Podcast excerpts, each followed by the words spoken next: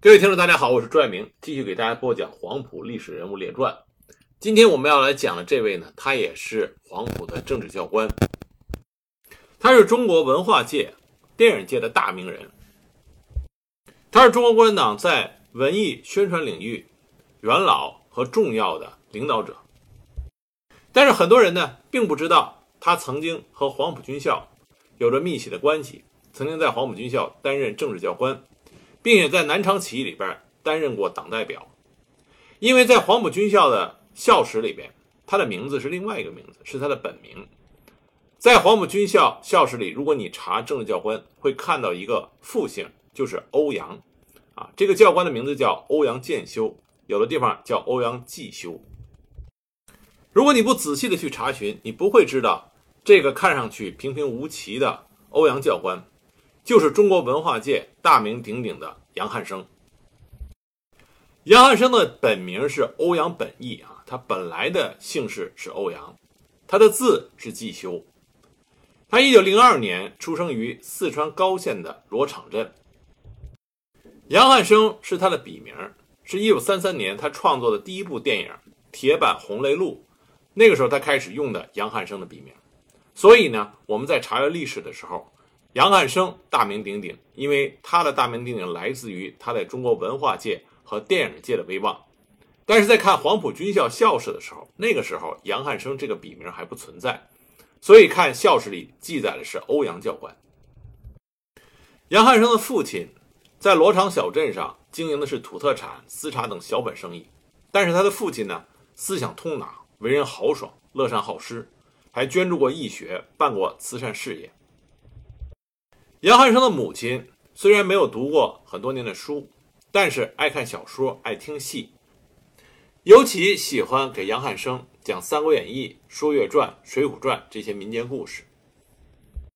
所以这些民间故事里边那些抑恶扬善、杀富济贫的事情，对杨汉生影响非常大。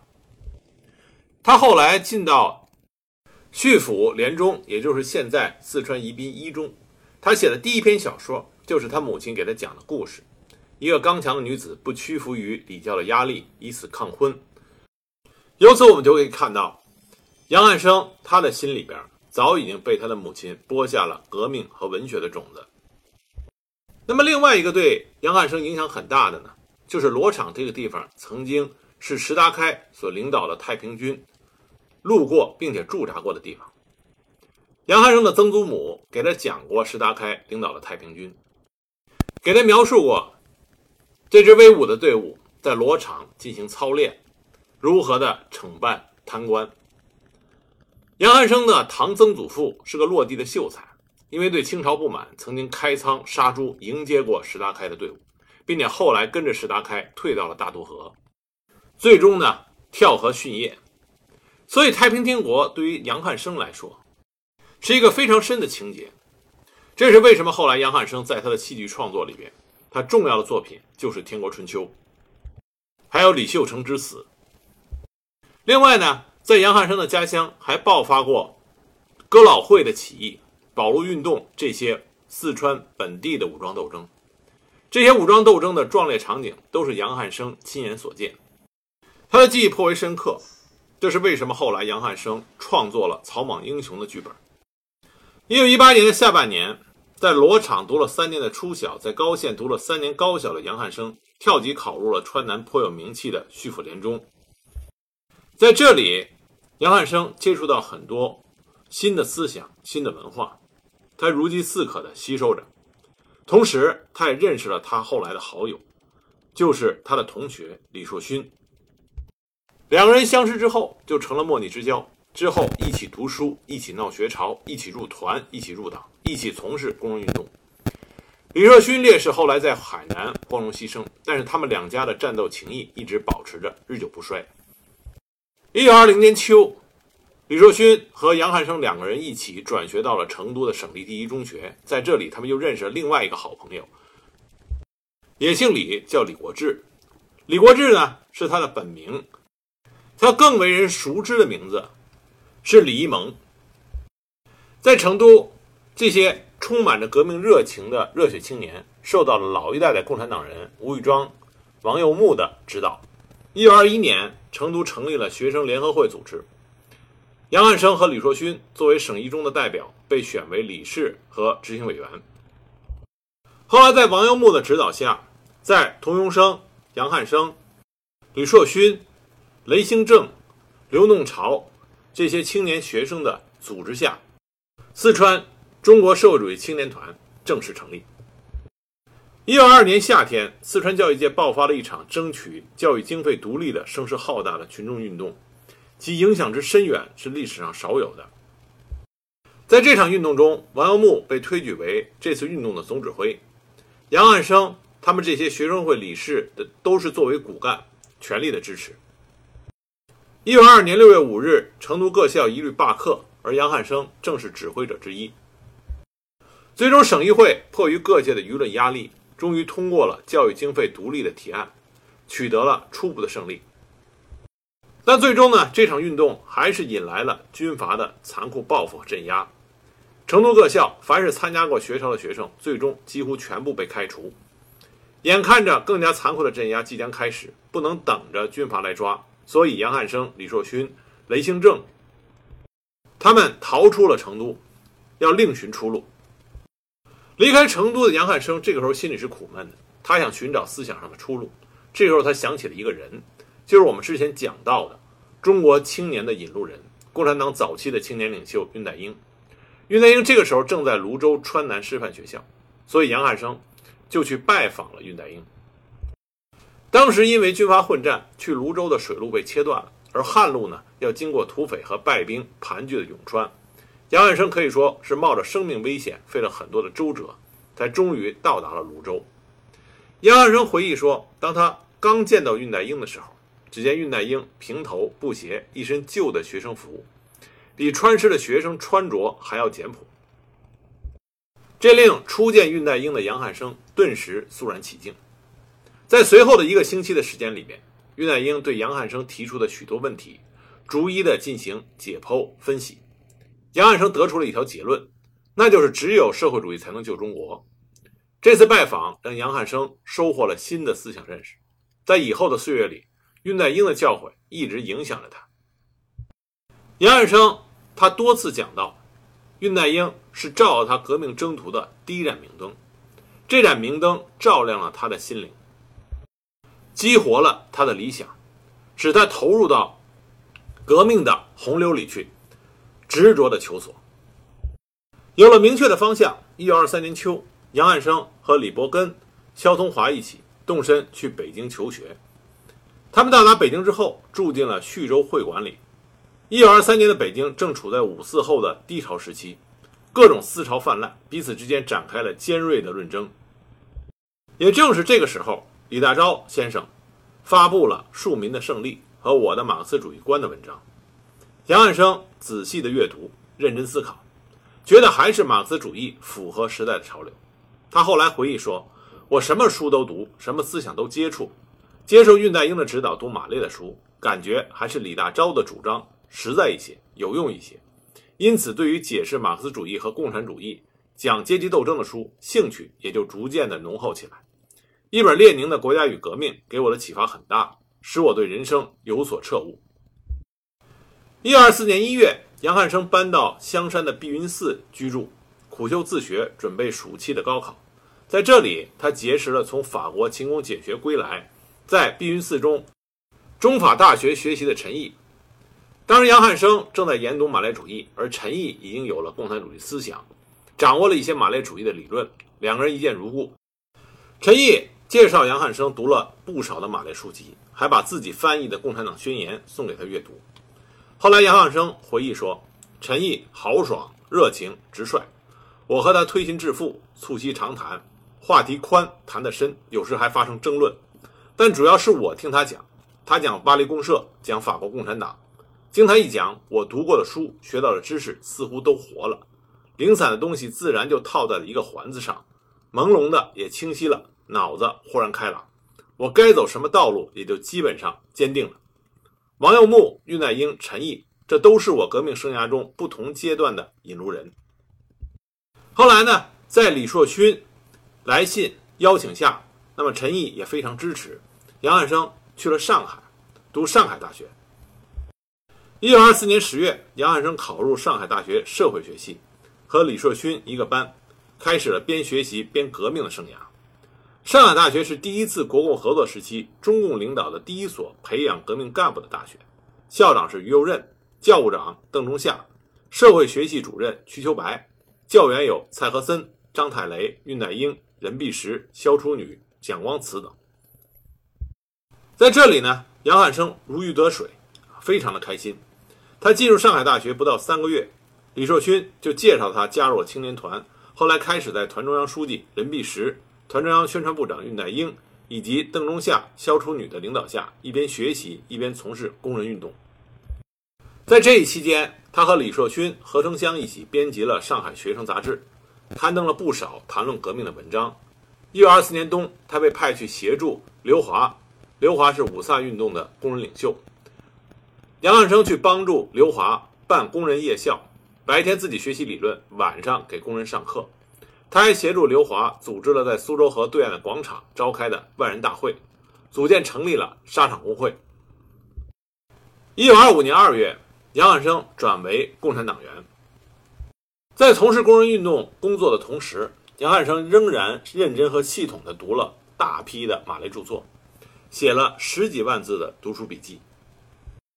在五卅运动中，杨汉生是在上海斗争的第一线，他投入到罢工、罢课、罢市的斗争中。当时，中国共产党党中央派他在上海学生总会筹备全国学生联合会和筹备参加第七届全国学生代表大会的工作，同时做上海学生总会的代表参加工商学总会的宣传工作，具体协助萧淑女编辑该会的会刊。杨汉生发表了延长战线与扩大组织的社论和赴了追悼会以后的文章，慷慨陈词，痛斥帝国主义和军阀走狗，揭露五卅惨案的真相，热情的讴歌革命者视死如归。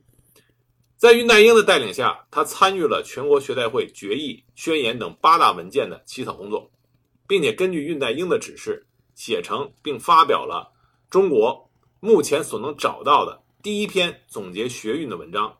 一年来学生运动之概况，这篇文章对于研究我们国家学生运动保存了很多有价值的史料。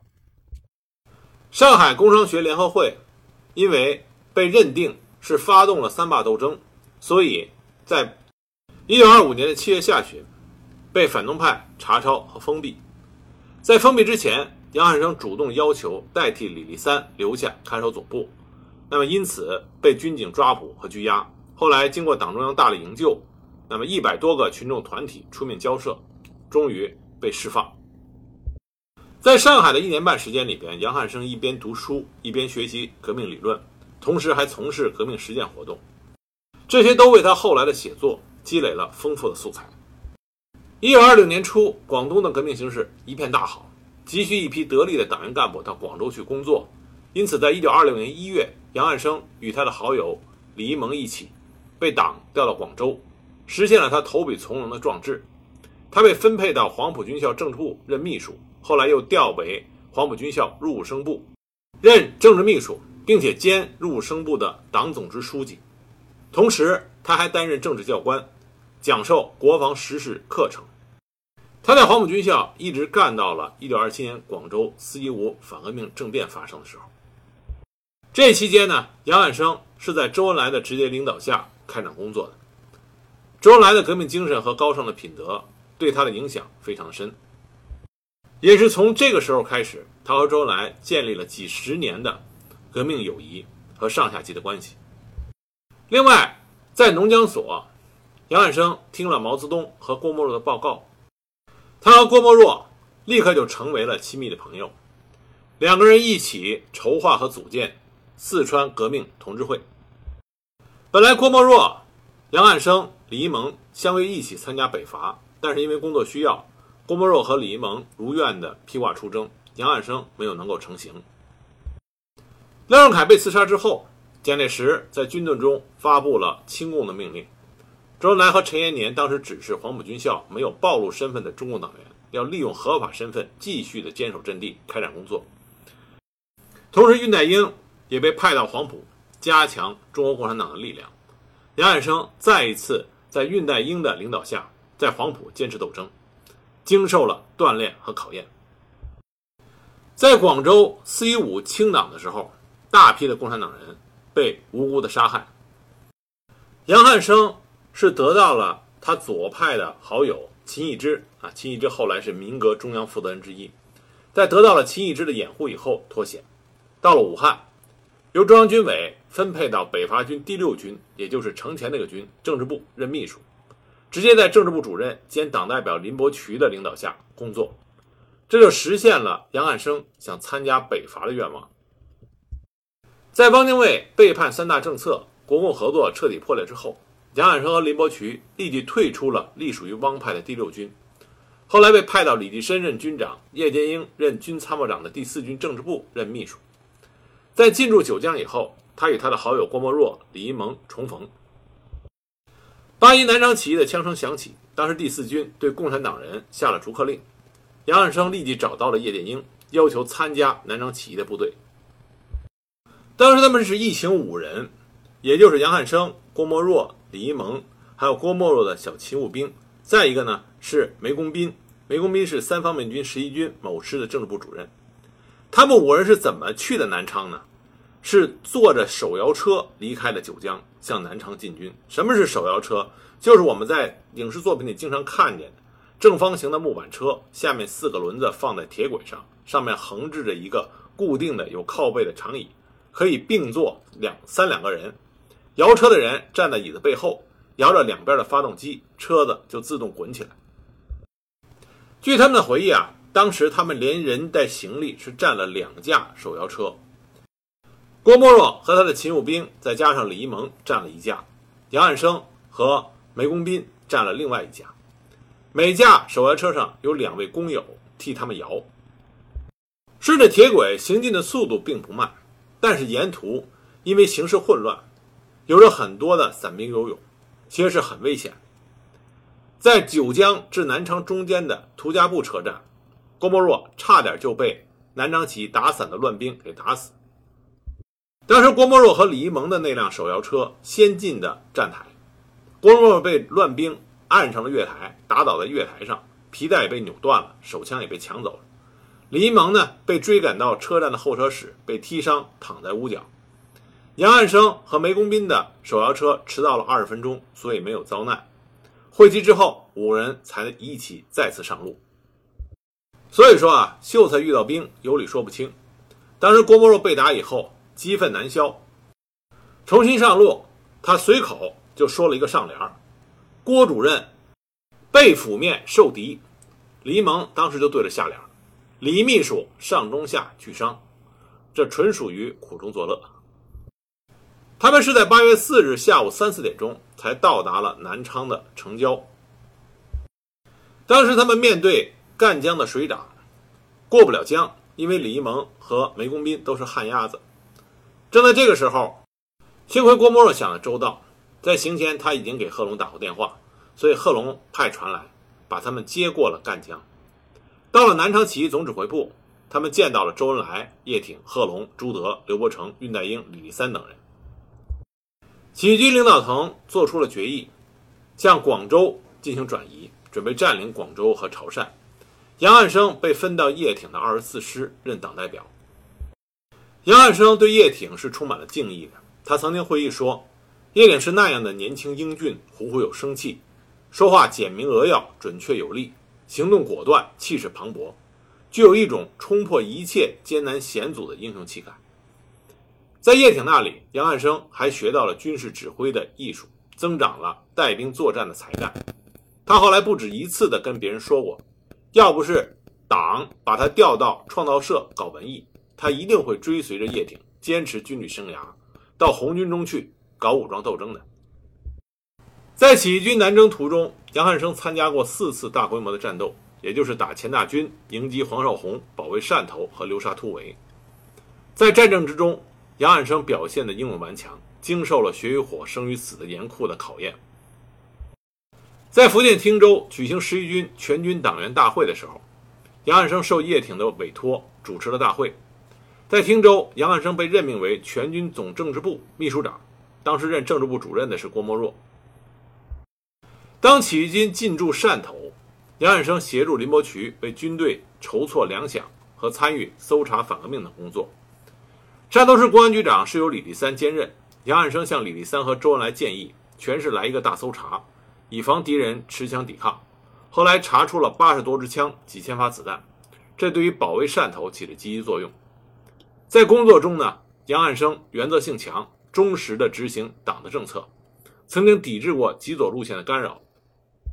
其中最重要的事就是他救了后来北方左联负责人王志文的一命。那这件事情是怎么一回事呢？这里边牵扯到另外一个黄埔学生，也是中国共产党早期地下斗争史里一个重要的历史人物。